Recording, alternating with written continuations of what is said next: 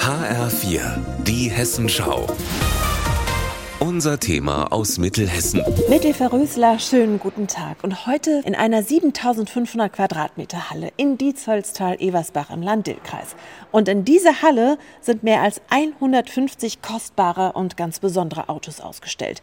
Im brandneuen Nationalen Automuseum The Low Collection, so ist der komplette Name. Und die Autos gehören alle Rittal-Inhaber und Unternehmer Friedhelm Loh.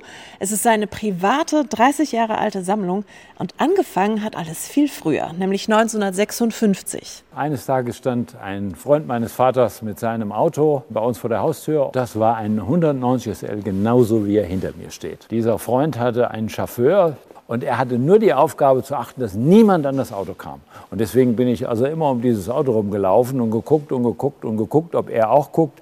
Aber er hat immer geguckt. Aber wie gesagt, es hat sich eingebrannt. Zu den Autos im Museum gehört zum Beispiel eines der ersten Automobile überhaupt von 1895.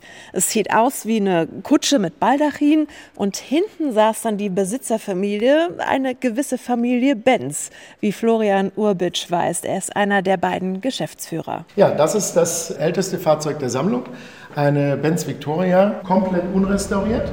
Hier ist das Leder schon etwas brüchig, da guckt das originale Ross heraus. So ziemlich einzigartig auf der Welt. Ziemlich einzigartig dürfte das gesamte Museum sein. An einer Wand in der Haupthalle zum Beispiel sind die Autos sowie Matchbox-Autos in einem Setzkasten ausgestellt, jeweils vier übereinander bis unters Dach. Hier ist vom Käfer über jede Menge Oldtimer, Bugattis, einen Maybach, den es nur einmal auf der Welt gibt, oder richtige Rennwagen, alles zu bestaunen. Und apropos Rennwagen, hinter mir leuchtet es Ferrari Rot.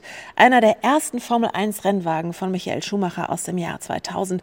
Und es ist wirklich erstaunlich, wie schmal der Wagen ist. Ein normaler Formel 1 Fahrer ist immer so um die 1,70 maximal rum und die wiegen ja auch nichts, weil sonst kommen sie in diese Autos nicht rein. Und geschweige denn auch nicht mehr raus. Ja. Zum Glück müssen weder ich noch der zweite Geschäftsführer Tobias Reichle in den Wagen steigen oder wieder rauskommen. Das Museum öffnet seine Pforten erst am 23. Juli. Zumindest Autoliebhaber werden auch dieses Museum lieben. Eva Rüssler, für Sie aus Dietzelstal.